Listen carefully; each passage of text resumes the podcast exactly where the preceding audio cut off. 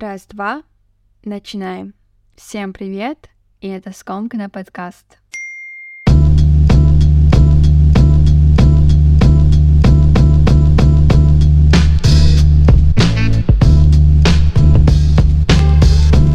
Well, Диана, ты меня удивляешь. Ты реально села писать новый эпизод?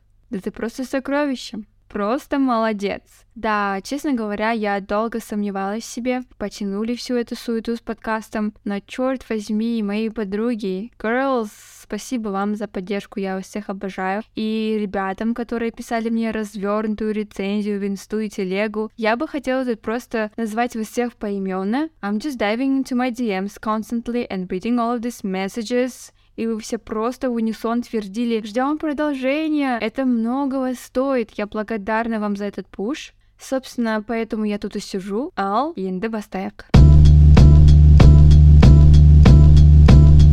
Сегодня мы с вами затронем довольно-таки чувствительную тему. Буллинг, метабуллинг, самоуверенность, тактичность и вот покрутимся около этой темы, наверняка даже придем к чему-то. Возможно, придется окунуться в какие-то травматические неприятные воспоминания, сродни сеансу терапии, но я думаю, что к концу эпизода мы почувствуем некий релиф, облегчение, так скажем, и скажем себе, какие мы крутые, что противостояли этой ментальной ловушке. Буллинг или травля а на самом деле имеет физическую и психологическую форму. И давайте сразу выясним тут раз и навсегда. Если вы столкнулись или сталкиваетесь на регулярной регулярной основе. С физической формой буллинга, то знаете, что об этом нельзя молчать. Агрессор должен преследоваться законом. Точка. С психологической формой все намного сложнее. Нужно сильно постараться, чтобы это хоть как-то было наказано. Но, в частности, жертва в случае психологических травм просто живет абсолютно нездоровую жизнь, и в целом ничем хорошим это никогда не увенчается. Я сейчас хочу рассказать вам свою детскую историю, и вы поймете, в каком направлении мы уйдем, и почему в названии эпизода есть слово метабуллинг, у которого даже определение определения нет. Когда я училась в классе седьмом или восьмом, я принимала лекарства, от которых набрала вес. Привычные 38 на весах стали ощутимыми 46. И для меня, как для ребенка, не было ничего из ряда вон выходящего в этом. Я чувствовала себя прекрасно. Однажды после урока физры мы сидели в классе с ребятами, и я в деталях не помню всю суету, которая там происходила, но моя подруга нечаянно задрала мою кофту, а моя футболка внутри не была заправлена штаны, но вы представляете, Представляете, да? Я только набрала вес, в сидячем положении. Мой верх задирается, и бац, все видят мои складочки, тычат пальцами и смеются. Эта ситуация, наверное, длилась меньше, чем минута, но то, какой отпечаток оно оставило в моем сознании, до сих пор триггерит меня. Масштабы этого детского секундного тупизма просто несоизмеримы. Тогда я даже не понимала, что меня забулили. Я выбежала в двор школы и, конечно же, очень сильно плакала. Теперь расскажу, во что вылилась эта ситуация, и потом мы сделаем с вами анализ и вывод из всего. А вылилось это в то, что, конечно, потом мой вес нормировался, и вообще я резко вытянулась в росте, но тот уровень самокритичности к любой лишней складке уже невозможно было просто взять и вычеркнуть из моей головы. Каждый раз, когда я видела складку, я вспоминала, как надо мной смеялись в те доли секунды мои одноклассники. Даже при весе 46 килограмм, а я так весила вплоть до первого курса универа при росте метр семьдесят. Потом случилась просто катастрофа моей жизни. После первого курса бакалавра я приезжаю летом домой с 23-килограммовым чемоданом и еще 17 килограммами, но уже везу их в своем теле. Представьте, какой у меня был стресс, потому что я проиграла в той игре, в конце которой меня засмеют тыча пальцами. Я себя изнуряла тренировками и ограничивала в питании. Да, я там была. Я была в этом дне самобичевания и самоуничтожения. Просто потому что 12 лет я подумала, что идеальное тело должно быть без складок, а иначе это конец. Я добилась результата за полгода, это 51-52 килограмма. Счастливее меня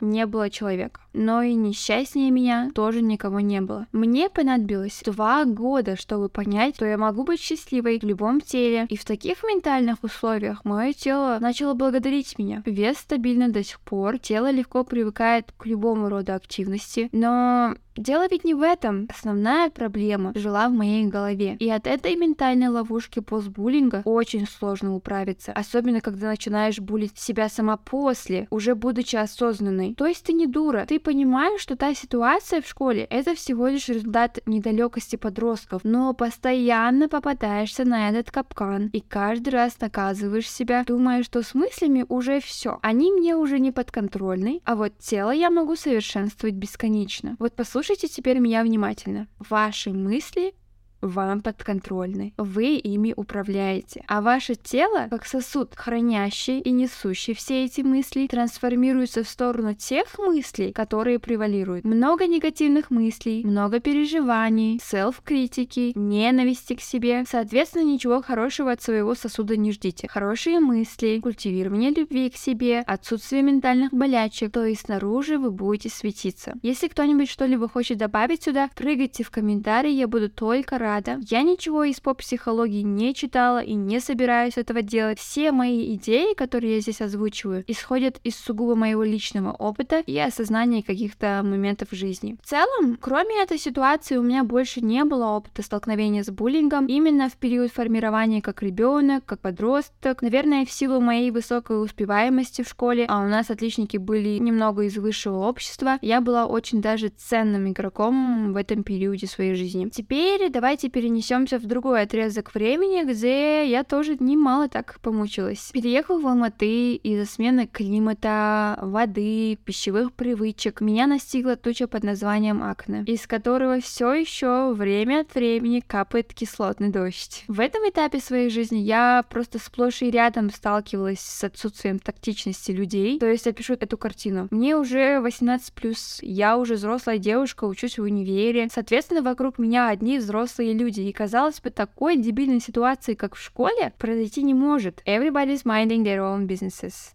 Но нет же, даже среди моих друзей находились те, кто мог выкинуть что-то вроде «бедниня вулган», «нажирнение шакан» и далее по списку. Как вы считаете, человек, у которого серьезные высыпания, знает о своих проблемах? Или он слепой и не заметит прыщ размером с Юпитер на своем лице? Вы даже представить себе не можете, насколько человек self-conscious насчет своей проблемы. То есть у меня были дни, когда я стояла часами перед зеркалом и просто хотела разодрать себе лицо. И в целом это всегда таки заканчивалось. Я пулила себя так, как никто другой. Наказывала себя, говорила себе все, ходила на все болезненные процедуры и вообще не проявляла никакой жалости по отношению к себе. Просто знаете, если вы видите видите человека в плохой одежде или с лишним весом, не знаю, нездоровой кожей, не нужно на это тыкать или кричать об этом в микрофон. Если вы правда хотите помочь, подойдите и наедине спросите. Может, даже посоветуйте какие-то решения. Но все это должно быть очень тактично и не причиняет травм и так измученной душе. То есть, когда мне так говорили, мне даже моя начальница однажды после чистки сказала что-то вроде, что я выгляжу как Франкенштейн. Конечно, после таких слов я уже в своем отражении не увижу ничего хорошего и буду дальше булить себя. То есть, как как этот буллинг проявлялся. Я могла встать и такая, типа, ой, посмотрите на эту складку, когда у меня там на самом деле six-pack abs. Или после чистки могла говорить всем, ой, у меня место лица поле битвы. Ну а как еще? Ты после процедуры врача. Вот это вот, ребята, и есть метабуллинг